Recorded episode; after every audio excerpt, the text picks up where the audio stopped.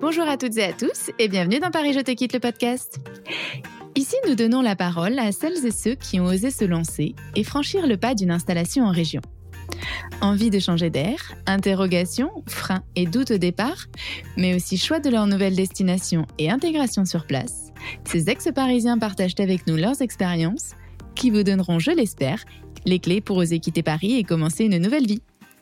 Embarquement immédiat pour la prochaine conversation.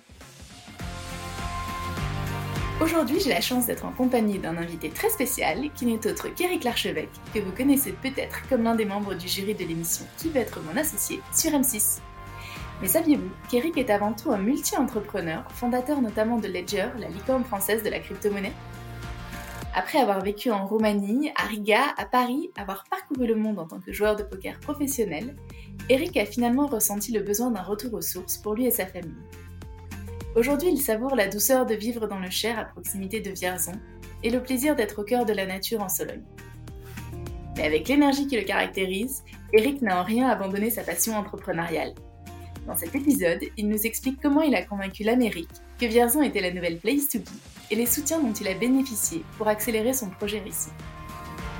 Aujourd'hui, il participe activement au développement de tout un écosystème numérique à Vierzon qui accueillera prochainement un incubateur de start-up, mais aussi deux grandes écoles pour former de futurs développeurs. Vierzon, capitale tech du Cher ou la revanche des villes moyennes, c'est un épisode passionnant en compagnie d'une personnalité tout aussi inspirante que je vous invite à découvrir dès maintenant. Bienvenue dans ce nouvel épisode de Paris Je te quitte le podcast. Je suis donc en compagnie d'Eric. Bonjour Eric. Bonjour Laura. Merci beaucoup bah, de, d'être venu, d'être notre invité aujourd'hui. Je pense que beaucoup de gens te connaissent aujourd'hui, notamment dans le grand public, euh, suite à ton passage, enfin même à ta participation à qui va être euh, mon associé sur M6. Mais euh, je sais que tu as aussi un, parcours entrepreneurial bien plus large et on va notamment en parler aujourd'hui. Donc est-ce que je peux te laisser te présenter et justement nous, nous parler un peu de cette histoire et de ta première vie à Paris? Bien sûr, donc euh, bah, Eric Larchevêque, j'ai 48 ans, donc euh, effectivement euh, fait pas mal de choses euh, ces dernières décennies. donc j'ai j'ai commencé ma carrière en maternelle à Paris, hein, euh, mais euh, parce que euh, ma famille du côté de mon père est originaire de, de, de Vierzon, euh, du Berry, euh, et que j'avais eu un petit souci, souci, de santé au cœur quand j'étais plus jeune. ma mère a dit bah, il va falloir qu'on prenne l'air, etc. Et donc on a décidé de déménager à, à côté de Vierzon, et donc j'y ai passé toute mon enfance, le primaire et le collège, donc jusqu'en fin de troisième, avant de revenir à Paris pour faire le lycée et ensuite mes études. Donc j'ai eu la chance de pouvoir être à la campagne, de construire des cabanes, de pouvoir jouer dans la forêt faire plein de trucs qui m'ont, je pense, laissé des souvenirs assez extraordinaires et incroyables et de vraiment comprendre le bénéfice d'être bah, d'être à la campagne, surtout à cet âge-là qui est très très bien pour pouvoir justement jouer et, pas avoir envie forcément d'une vie sociale un peu plus un peu plus riche. Et donc après, pour le lycée et les études, bon, effectivement, je suis retourné à Paris. Je voulais faire une école d'ingénieur. Euh, et euh, donc, j'ai fait cinq ans d'études après le bac pour devenir ingénieur en microélectronique, euh, mais j'ai toujours voulu être entrepreneur et donc euh, même avant d'avoir mon diplôme, j'ai créé ma première entreprise, c'était en 1996. C'était le tout début d'Internet euh, et donc j'ai vu qu'il y avait un, potentiel de révolution assez incroyable et donc avec un, un ami de, l'école, hein, on a créé donc première entreprise qui faisait des sites Internet, qui accompagnait les, entreprises pour aller sur Internet. Donc on a fait ça pendant, on a fait ça pendant deux ans. Ah, ah, il faut savoir qu'à l'époque, devenir entrepreneur, euh, c'était pas du tout le choix numéro un des, étudiants. Aujourd'hui, c'est beaucoup plus populaire, mais à l'époque, il y avait quasiment aucune ressource pour aider là-dessus, et c'était plutôt quelque chose que, enfin, c'était pas du tout la norme. Hein. donc on a été deux ou trois seulement hein, sur une promo de 150 à partir dans l'aventure entrepreneuriale, alors qu'aujourd'hui, il serait peut-être quasiment, je sais pas, un tiers ou peut-être la moitié même voudrait le faire. Et donc, j'ai fait cette première entreprise. Enfin, c'était super passionnant. On, vivotait, on se payait le SMIC, mais c'était très, voilà, on, on se faisait vraiment plaisir parce que justement, on avait la capacité de tracer notre propre voie et je pense que c'est ça toujours qui m'a un petit peu motivé. Euh, j'ai jamais été salarié, je pense que j'aurais été un mauvais salarié parce que je, je voilà, je, je pense que j'ai un peu un, un problème avec l'autorité probablement. euh, et donc j'ai fait cette première entreprise. Après, on en a fait une deuxième, plus dans le domaine du, du paiement. Celle-ci a bien marché, elle s'est développée. Elle nous a permis d'ouvrir euh, en fait une plateforme euh, de développement en programmation en Roumanie. Et moi, en fait, j'ai quitté la France en 2002 euh, pour m'installer en Roumanie. Jusqu'en, j'ai vécu trois ans euh, pour développer justement cette plateforme offshore qui, qui, avec des développeurs, des graphistes, etc., qui, qui faisaient des ressources pour cette première entreprise qui était toujours à Paris. Au bout de trois ans, j'en ai eu un peu assez de la Roumanie que j'étais dans les Carpates, en Transylvanie. Enfin là, il se passait pas grand-chose dans les montagnes.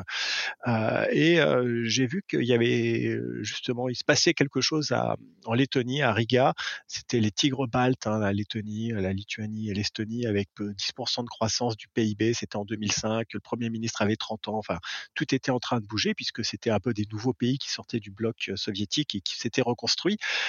Et donc j'ai pris ma voiture et je suis allé là-bas. Je me suis installé à Riga donc en 2005 euh, avec pour objectif de créer une nouvelle entreprise, euh, enfin faire du business un peu dans l'IT, mais j'ai vite compris que le, pays était très petit et donc par une série en fait de hasards j'ai fini par développer un hôtel euh, qui s'appelle Dodo Hotel, qui existe toujours. Il a 110 chambres. Euh, donc à Riga, c'était une expérience très intéressante, enrichissante, parce que c'était un domaine que je connaissais pas du tout et j'ai appris beaucoup. Euh, donc il a ouvert en 2008 euh, et pendant qu'on construisait l'hôtel, euh, comme euh, c'est pas du tout là de la tech et que on peut pas, il faut regarder la peinture, le béton séché, la peinture. C'est un peu éloigné. voilà, on peut pas aller plus vite que la musique. Bah, je m'ennuyais un petit peu et donc j'ai commencé à traîner dans les casinos et c'est comme ça que j'ai découvert une nouvelle passion qui m'a consumé pendant deux ans, qui est celle du poker, euh, où euh, j'étais, je suis devenu joueur de poker semi-professionnel. Euh, j'ai fait les championnats d'Europe, les championnats du monde. J'ai fait une carrière. J'étais je sais pas, dans le top 5 des joueurs français à, l'époque. Euh, et pendant deux ans, j'ai fait le tour du monde, écumé les casinos et euh, fait ma, ma, ma, petite carrière. Et c'était aussi très très intéressant. J'ai appris beaucoup sur la nature humaine et euh, ce que j'ai appris dans le poker, parce qu'il y a beaucoup de, c'est du poker live, hein, pas en ligne, c'est-à-dire qu'on est vraiment face aux gens et on doit apprendre à les à les lire, on doit apprendre finalement à à comprendre beaucoup de choses, à les décrypter et, aussi apprendre à bluffer, apprendre la notion de risque, gérer son stress. Et ça a été vraiment des vraies leçons qui m'ont servi ensuite pour l'entrepreneuriat. Mais au bout de deux ans de poker, justement, je me suis dit que je pouvais pas jouer aux cartes toute ma vie. J'avais pas envie d'expliquer à mes enfants que papa, bah, il joue aux cartes. J'avais besoin de construire, j'avais besoin de développer. Donc je suis rentré à Paris euh, parce qu'en fait, euh, bah, le, le, la baguette, euh, le camembert, le fromage, tout ça, ça me manquait. Donc au bout de dix ans, euh, quasiment, voilà, je, je, je, suis rentré à Paris. Euh, j'ai créé une entreprise, enfin une start-up qui s'appelait Prixing. C'était un comparateur de prix. Euh, L'idée, c'était de scanner euh, toutes ces courses et de voir où est-ce qu'on pouvait le faire au moins cher. On a levé des fonds, on l'a développé. Ça, c'était en 2010. Et vers 2013, euh, l'entreprise était rentable, ça se passait pas trop mal, mais j'ai vite compris que ça allait être très compliqué de la développer de manière forte, l'internationaliser. Donc on l'a vendu. Euh, en fait, on a vendu le fonds de commerce et on s'est retrouvé avec des fonds euh, dans l'entreprise. Et du coup, je cherchais une nouvelle aventure et c'est à ce moment-là où j'ai croisé la route du Bitcoin, euh, là qui m'a vraiment euh, on va dire frappé de manière assez importante. Hein. J'avais vu la révolution d'Internet, comment est-ce que la la manière dont on communique a été euh, révolutionnée. Là, je me suis dit, ça va être une autre révolution au niveau des échanges de la monnaie, la manière dont on définit la monnaie, la manière dont on peut euh, l'échanger de manière euh, décentralisée. Et donc, j'ai tout misé là-dessus. J'ai ouvert la maison du Bitcoin en 2014 euh, et euh, ça a donné lieu à, la, à, des rencontres qui ont permis la création de Ledger. Euh, et c'est à ce moment-là que Vierzon, parce qu'on n'en a plus parlé, est redevenu en fait est revenu dans la dans la boucle parce que euh, se passait quand même quelque chose d'assez d'assez incroyable. Euh, moi, Vierzon, bon, on avait gardé une petite maison de campagne, mais j'y allais quasiment pas. Et puis bon, voilà, j'avais ma vie sur Paris, euh, donc euh, c'était pas, euh, voilà, c'était pas du tout une priorité. Enfin, j'y pensais plus. Enfin pour moi, voilà, je, c'était pas du tout un sujet. Et à la maison du Bitcoin, on a croisé deux entreprises qui avec qui, au final, on, s'est associé pour créer Ledger. Mais surtout, j'ai croisé la route d'une de ces entreprises qui était située à Vierzon. Donc c'était l'entreprise de Joël Pobeda. Euh, et là, c'était assez incroyable parce que déjà des gens qui faisaient du Bitcoin en 2014 en France, il y en avait très peu. Mais à mmh. Vierzon, là, c'était clairement la, coïncidence. Le seul. Euh, et, donc là, forcément, on, s'est parlé. Et, euh, et, quand je l'ai vu, donc je me suis présenté. Et il m'a dit, mais oui, Eric Larchevêque, je te connais, j'ai une photo de toi dans ma cave. donc là, ça a été un peu un moment un peu étrange parce que je dis mais comment ça t'as une photo de moi dans ma cave je savais pas si je devais m'enfuir ou autre et, il m'explique oui j'ai une photo de toi une photo de la famille des, je dis mais comment comment tu as des archives familiales de l'archevêque dans ta cave qui sont en train de nous raconter. Et là, en discutant avec lui, euh, je me rends compte que euh, lorsque lui-même est allé à Vierzon, parce qu'il n'est pas originaire de Vierzon, il a été arrivé là depuis quelques années, il a acheté la maison familiale de l'archevêque. Et donc, euh, il vivait dans mon ancienne maison où je fêtais Pâques, les Noëls, c'était la maison de la grand-mère. Et donc, c'était la, la, coïncidence de trop voilà, la coïncidence auquel on n'aurait même pas cru euh, dans, dans, un roman, enfin ça aurait été très téléphoné. Et donc là, finalement, toutes les, tout était euh, ouvert pour qu'on puisse s'associer euh, après une histoire pareille. Et donc, lorsqu'on a créé Ledger, on a réuni ces trois entreprises, euh, dont une qui était à Vierzon. Et comme Ledger, donc, j'explique très rapidement ce que fait Ledger. En fait, c'est des solutions de sécurité pour cryptoactifs. Ce sont des coffres-forts physiques. Et donc, qui dit coffre-fort physique, dit fabrication. Donc, on est quand même, il y a un côté industriel, il y a un côté d'assemblage, il y a un côté, en fait, de logistique, d'envoi par la poste, etc. Et donc, forcément, euh, quand pour cette activité, euh, on s'est dit bah ils sont déjà à Vierzon en train de faire ça, on va la garder à Vierzon. Et donc lorsqu'on a créé Ledger, on a gardé un établissement euh, à Vierzon. au début, on était situé dans le parc technologique de Sologne, dans les locaux de la pépinière d'entreprise qui était fournie par la communauté de communes il y avait une petite équipe et c'est là où tout a tout a commencé euh, au niveau de la, la création euh, des premiers euh, produits Ledger, de l'expédition. On faisait tout nous-mêmes depuis Vierzon. et Vierzon en fait est devenu une partie intégrante de l'entreprise et on trouvait ça tellement délirant que Vierzon finalement se retrouve au cœur d'une technologie de pointe de rupture au niveau mondial que sur nos sur nos produits, les, les, les, premiers produits, et pendant encore de, enfin, pendant de nombreuses années, c'est resté il y avait marqué derrière Ledger, Paris, Vierzon, San Francisco. Euh, et donc ça, c'était très drôle parce que les Américains, Vierzon, ils disaient Verizon, qui est un opérateur américain, donc ils comprenaient rien. Euh, mais nous, on trouvait ça super drôle euh, que Vierzon soit ainsi, euh, voilà, mis au cœur en fait de la révolution, la crypto-monnaie, du Bitcoin. Euh, donc c'était d'autant plus drôle que Vierzon, en plus, c'était c'est quand même une, une ville rouge communiste euh, avec un, un, maire communiste, une, une comité de communes communiste donc, euh, mais au, final, ça s'est très bien passé euh, parce que euh, je pense qu'ils ont eu déjà une approche un peu communiste, assez capitaliste, un peu à la chinoise, très pragmatique, et qui du coup a, joué un rôle important ensuite dans le développement de Ledger parce qu'ils ont eu l'intelligence de reconnaître assez rapidement le potentiel de, l'entreprise. et donc le fait d'avoir eu pour nous une présence en région, parce que avant même d'être à Vierzon, en fait, on était en région. Il faut savoir que euh, finalement, l'accès aux aides, notamment les aides BPI, etc., quand on va créer une entreprise, sont beaucoup plus simples et faciles en région. Alors, ça dépend des régions, mais par rapport à Paris, où c'est extrêmement encombré, euh, là, on avait plus un boulevard parce qu'il y a beaucoup moins d'entreprises de technologie. On a eu le temps de parler aux personnes, de les rencontrer. Euh, donc, euh, notamment BPI, région Centre Val de Loire, nous a beaucoup aidé parce que on a eu toute l'oreille attentive du directeur local qui a apporté à Ledger donc bah, les aides un peu classiques hein, qu'on rencontre dans toutes les entreprises. Mais si on avait été à Paris, je pense que on n'y aurait pas eu accès parce qu'en plus on était sur un domaine quand même assez complexe de Bitcoin qui n'avait pas une très bonne réputation à l'époque. Et là, au moins, ils ont eu le temps de nous écouter. Et donc, euh, notre présence euh, à Vierzon, même dès le début, a été clé pour la réussite euh, de l'entreprise. Mmh et, et, donc, et je vais terminer là sur le, le rapidement sur mon parcours. donc, Ledger ensuite s'est développé on a construit une usine à Vierzon, mais je reviendrai là-dessus après. Donc les, les, Vierzon est resté au cœur de Ledger. et donc moi, j'ai été CEO de l'entreprise jusqu'en 2019 pendant cinq ans. Après, j'ai quitté les fonctions opérationnelles pour prendre un peu plus de hauteur et être plutôt au niveau du conseil d'administration. C'est à ce moment-là aussi que j'ai eu l'opportunité de rejoindre l'émission Qui veut être mon associé sur M6, dont il y a déjà eu deux saisons et dont la troisième saison est en cours de préparation qui sera diffusée en février 2023. Euh, et euh, j'ai plutôt suivi une carrière en fait euh, maintenant d'investisseur et, euh, et, je passe aussi pas mal de mon temps à essayer de développer la partie entrepreneuriale et économique de euh, au niveau de Vierzon avec des projets dont on parlera. Donc voilà pour pour le parcours et la petite histoire de Ledger et de Vierzon.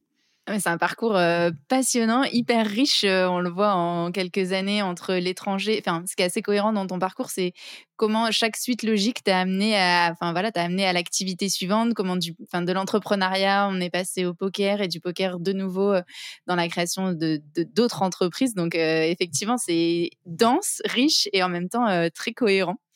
du coup, moi, ce que je voulais te demander, donc plusieurs années à l'étranger, et tu es revenu à Paris quand tu disais que vous avez installé euh, Ledger, euh, le site de fabrication de Ledger à Vierzon. Toi, à ce moment-là, tu vivais euh, encore à Paris à Alors moi, je vivais à Paris, donc j'avais, j'avais une, j'ai dit tout à l'heure, une maison de campagne à Vierzon, donc je savais que c'était facile pour moi de retourner à Vierzon, donc du coup avoir une partie opérationnelle à Vierzon, ça, ça en plus ça me, ça m'allait parfaitement. Euh, et euh, Vierzon, c'est proche de Paris, c'est une heure et demie en train, donc c'est aussi facile pour les équipes à partir de la gare d'Austerlitz, c'est 1h27 hein, de pouvoir arriver sur le site. Euh, en voiture, c'est deux heures, donc euh, c'était pas du tout un problème finalement d'être sur plusieurs sites. Et ce qu'il faut savoir que même si par exemple on avait eu un site en banlieue, ça aurait été pareil en, matière de temps, de, de, de, transport, etc. Finalement, aller à Vierzon ou aller au fin fond de la Seine-et-Marne, etc., ça peut mettre le même temps. donc là-dessus, ça, c'était tout à fait compatible et de toute manière, ça n'aurait pas eu de sens de développer une, quelque chose d'industriel en région parisienne. Et puis surtout, on a vu le, le, le, dès le début le support en fait de la communauté de communes au niveau du développement de Ledger. Et ensuite, ça, ça jouait un rôle très important pour la suite puisque au début, les premières années, Ledger restait petit, euh, donc on essayait de se développer, mais on était un peu en avance sur le marché. Mais par contre, à partir de 2017, il y a eu une explosion euh, des crypto-monnaies et donc une explosion de la demande mondiale de nos produits. Euh, on, a dû à un moment délocaliser en Chine la production parce que, en fait, à Vierzon, on faisait peut-être 10, 20 000, 30 000 pièces par an et on a dû en faire un million. donc on n'a pas eu d'autre choix que d'aller en Chine parce qu'il n'y a que là-bas où en quelques semaines on est capable de monter une usine. Par contre, ensuite, c'est poser la question de bon, qu'est-ce qu'on fait pour la suite? Parce que Ledger s'est développé, a levé des fonds, donc a eu des moyens, et donc on se dit bah maintenant on est capable de faire un petit peu tout ce qu'on veut, et donc on s'est posé la question de se dire où allons-nous mettre notre production? Est-ce qu'on la laisse en Chine? Est-ce qu'on va par exemple en Afrique du Nord ou dans les pays de l'Est, en Pologne, en République tchèque, ou alors est-ce qu'on reste en France et bah, du coup à Vierzon, parce qu'on n'allait pas non plus faire la tournée des popotes de toutes les régions de France. Et, euh, et, donc, il y a eu, on, pour moi, c'était évident qu'il fallait rester à Vierzon euh, parce que euh, j'avais déjà perçu en fait euh, l'impact qu'avait Ledger euh, au niveau de la ville, au niveau de, de, la région, en matière un petit peu, on va dire, de, de, de réputation, de dynamisme, etc. Parce que Ledger n'était pas une entreprise absolument énorme encore à l'époque, mais elle était sur un secteur de pointe qui quelque part pouvait euh, vraiment contribuer à son développement. C'est-à-dire qu'on n'était pas une plateforme logistique ou quelque chose dans le bâtiment. Euh, euh on, était une, entreprise de la tech qui exportait dans le monde entier, donc 98% à l'export, sur vraiment des, technologies de rupture. et donc quelque part, ça, ça apportait un petit plus ça a rapporté aussi de la fierté un peu aux Vierzonais. Euh, et donc, une entreprise, c'est pas uniquement générer de, l'argent pour ses actionnaires, c'est aussi se dire bah, quel impact on a.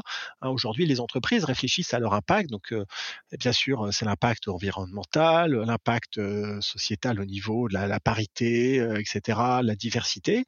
Bon, bah, nous, on s'est dit on peut jouer la carte de l'impact, mais vraiment au niveau euh, social, économique, local. C'est-à-dire, euh, en investissant sur Vierzon, on va avoir un impact positif sur une ville, on va créer de l'emploi dans une zone qui est quand même un petit peu euh, euh, défavorisée, on va dire. Oui, qui au euh, départ part pas avec tous les atouts euh, voilà, que, que c'est une ville, euh, une ville dévastée. Enfin, au niveau, il y avait bah, avant du, du machinisme industriel, il y avait des des, des, des usines de porcelaine. Hein, J'en sais quelque chose puisque c'était du côté de mes parents. donc depuis plusieurs générations, de père en fils, des usines qui être quand même des centaines de personnes qui ont périclité. donc du coup, il y a eu beaucoup de pertes d'emplois. Il y a eu beaucoup de personnes qui ont quitté Vierzon. Donc là, il y avait peut-être matière à quelque part inverser un petit peu ce, ce, ce processus et créer, euh, avoir un impact vraiment réel et concret euh, sur la destinée d'une ville et d'une région. Et donc moi, j'étais convaincu qu'il fallait avancer comme ça. Après, euh, donc euh, Ledger, c'est une entreprise qui avait levé des fonds, on avait des investisseurs américains. C'était pas forcément non plus euh, une lettre à la poste hein, que dire on va créer une usine en France à Vierzon, parce que pour les Américains, une usine en France, c'est les grèves, les pneus qui brûlent devant les grilles d'entrée. Donc il a fallu un petit peu travailler et on a fait faire une étude aussi pour démontrer, enfin pour voir finalement quels seraient les coûts, les bénéfices de faire ça en Chine, en France, à l'étranger, dans d'autres pays.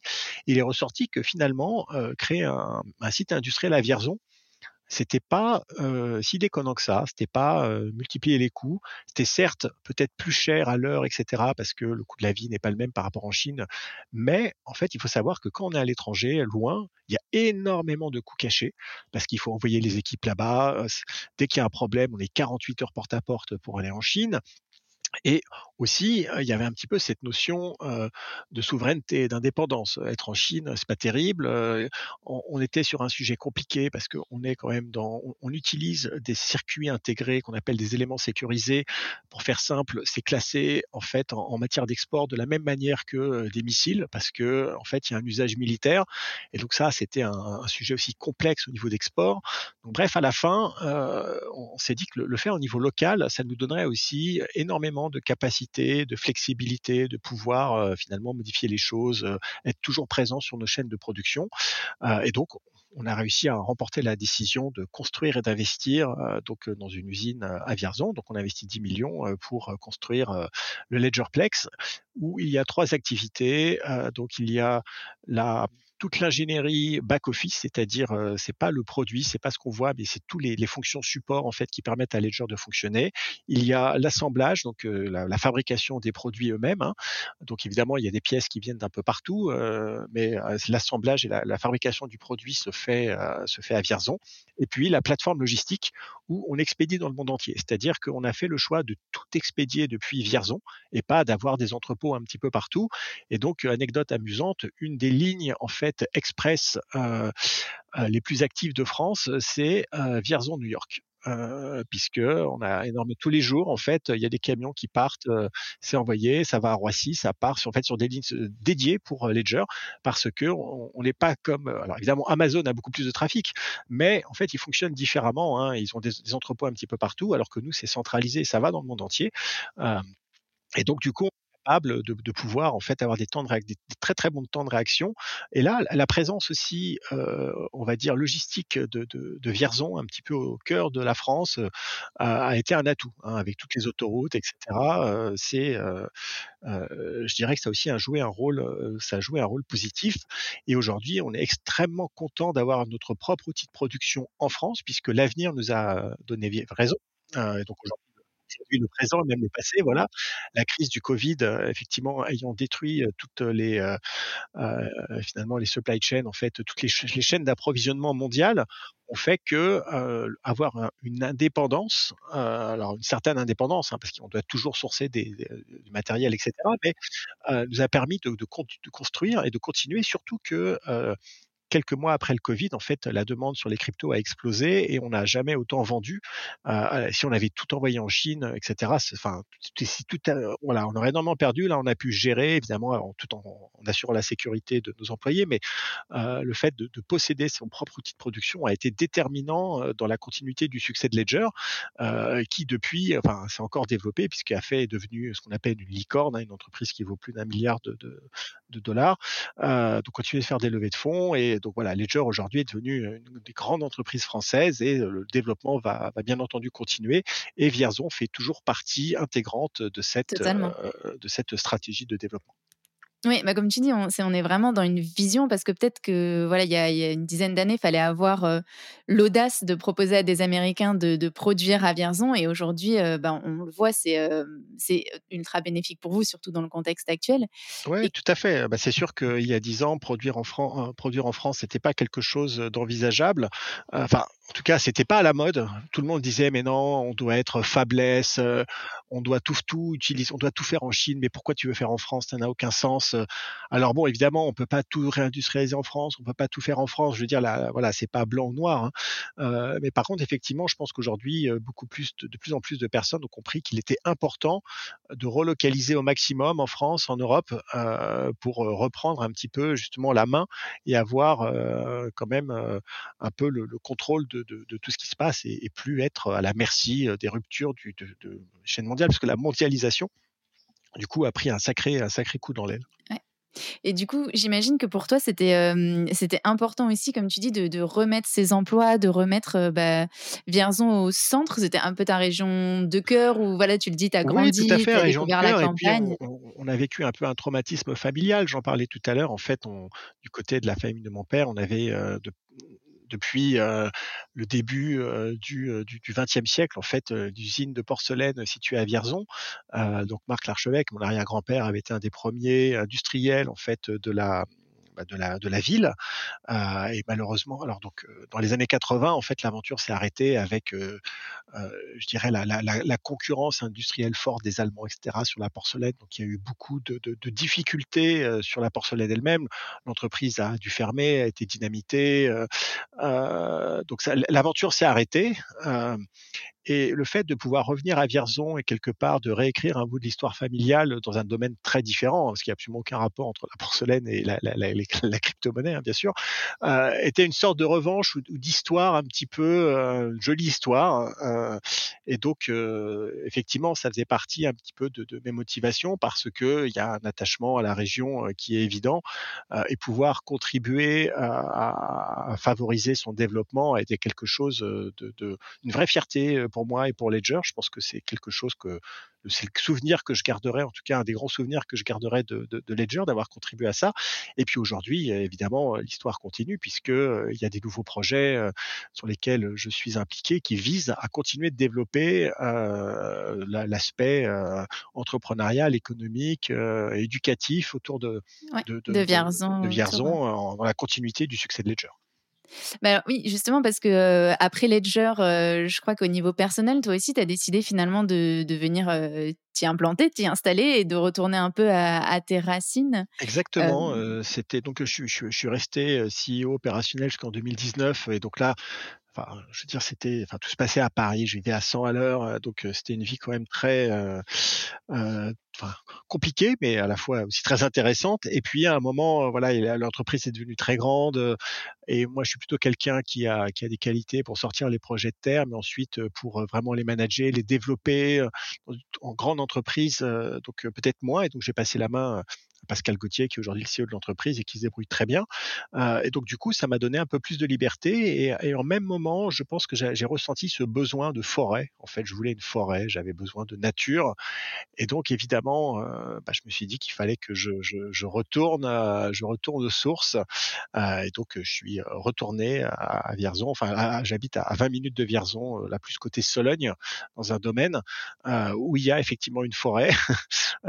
et on, on, on a fait ce choix, ce déménagement en fait euh, avec euh, de familial juste avant le, Covid.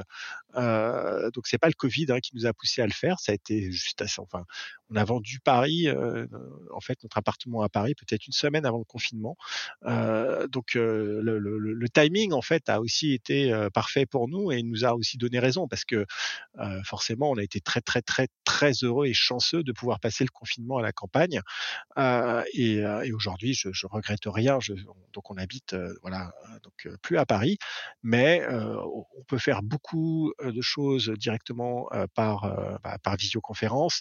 Et puis Paris, ça reste vraiment à côté. c'est aussi un des choix de la région, c'est-à-dire que en une heure et demie en train, on y est, ou deux heures en voiture, donc je peux y aller si je, si je veux, j'y vais toutes les semaines, c'est vraiment pas un problème.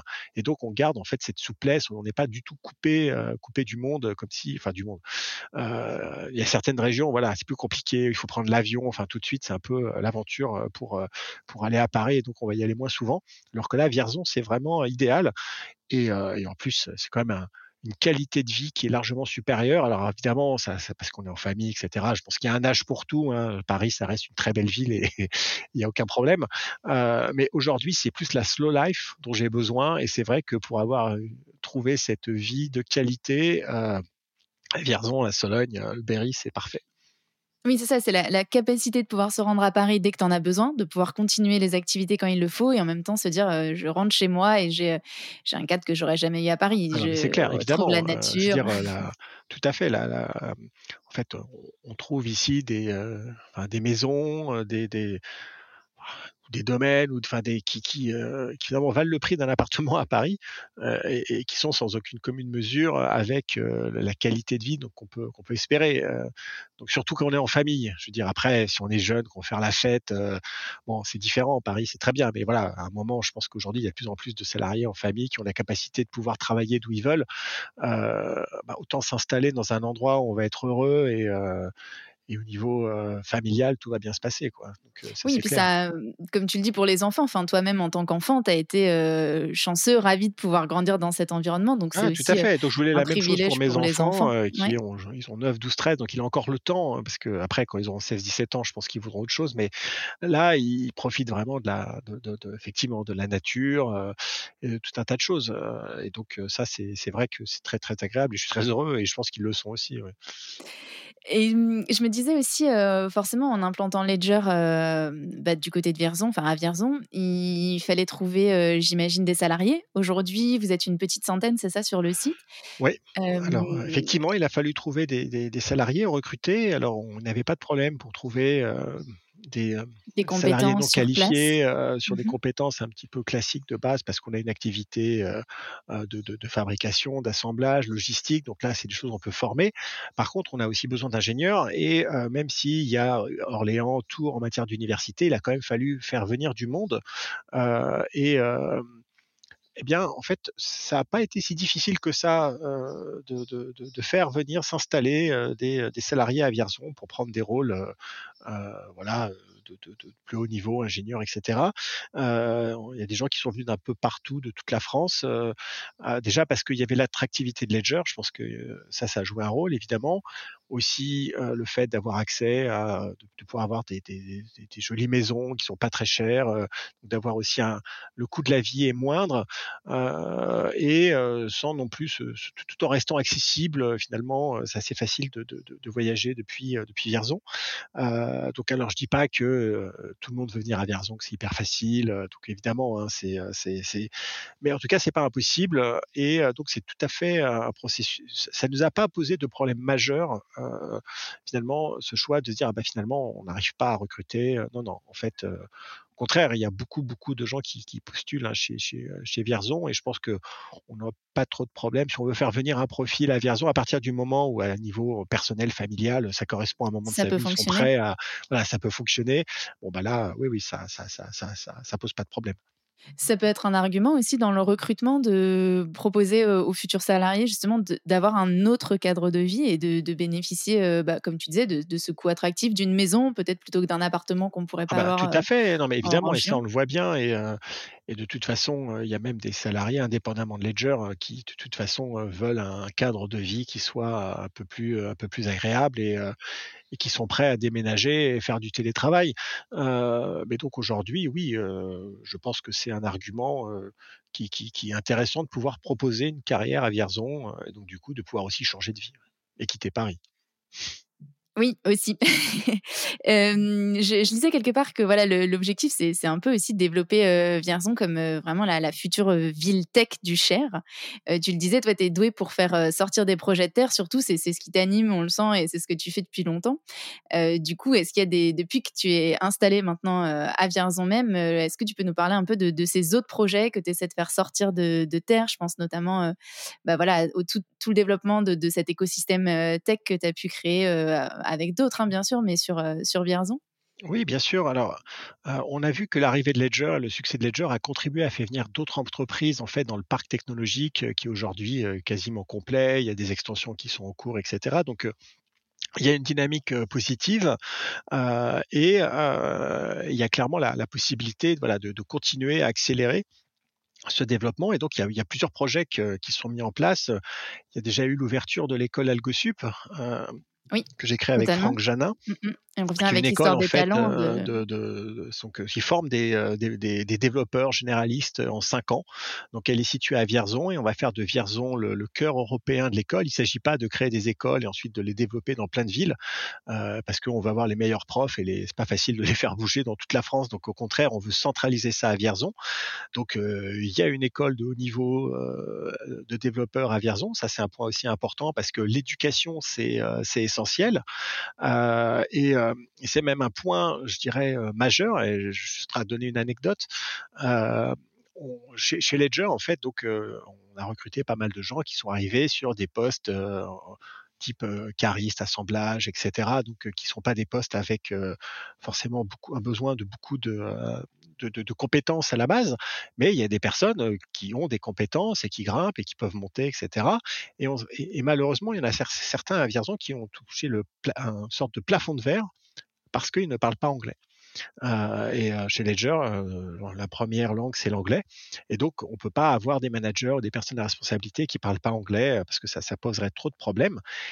Et, là, en fait, ça, touche un problème plus important qui est celui de l'éducation.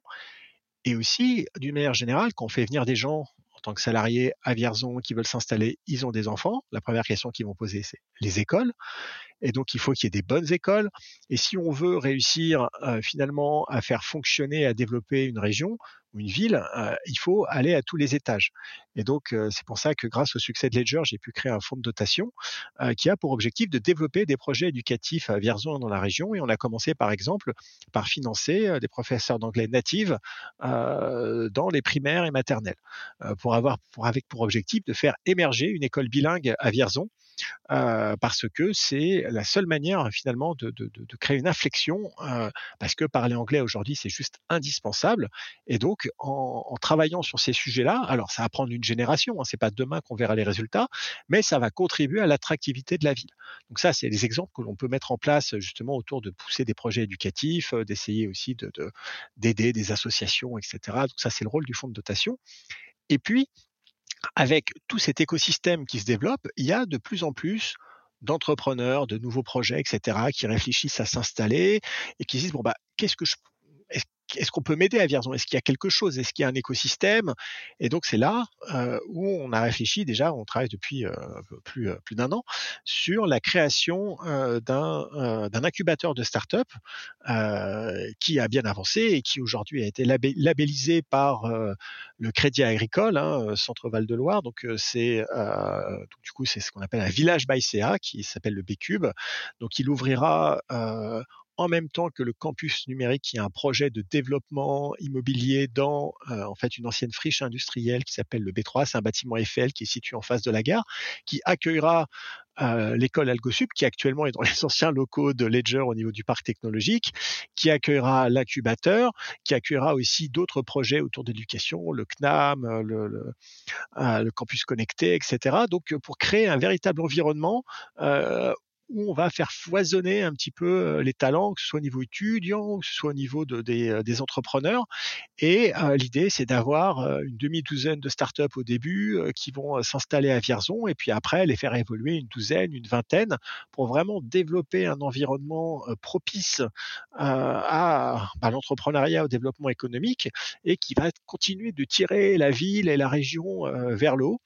Donc ça, c'est, je pense, une étape très importante parce que avoir un incubateur euh, dans le Cher à Vierzon, voilà, ça, manquait et ça manquait un petit peu de relais. On n'avait pas d'endroit. Effectivement, Vierzon devient un petit peu le hub tech euh, du département parce qu'il y a cette légitimité qui s'est créée grâce à Ledger, AlgoSub, d'autres entreprises qui arrivent Et aujourd'hui, on a véritablement des entrepreneurs qui viennent, qui ont entendu parler, enfin, qui ont entendu parler du projet, même si on n'en a pas encore beaucoup parlé, euh, et qui, euh, qui veulent s'installer à Vierzon, euh, qui, qui regardent. Et donc ça fonctionne puisqu'on a déjà quasiment rempli l'incubateur avant même qu'il soit annoncé. Voilà.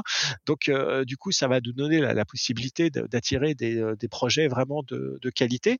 et ça, c'est important aussi pour pouvoir assurer le développement économique à long terme de la ville tout ça, ça va prendre du temps. On parle d'années, c'est pas quelque chose qui va donner des résultats dans six mois, mais c'est vraiment on a vraiment là quelque chose de, de, de, de super et ça c'est très excitant et puis pour moi encore une fois c'est un vrai plaisir une vraie fierté de, pouvoir continuer de contribuer à ce à ce développement parce que là voilà, j'ai euh, avec M6 j'ai eu la chance d'avoir une, sorte de couverture un peu euh, un peu nationale et donc ça ça, ça voilà ça aide aussi euh, pour faciliter l'avancée de ces projets etc. Donc du coup il y a tout qui est bien réuni pour pour faire avancer Vierzon.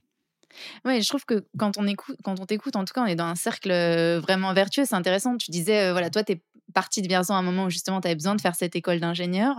Et finalement, vous êtes revenu à Vierzon parce que vous avez senti une dynamique, une écoute, une possibilité de vous exprimer et d'être accompagné qui aurait été sûrement plus difficile à Paris.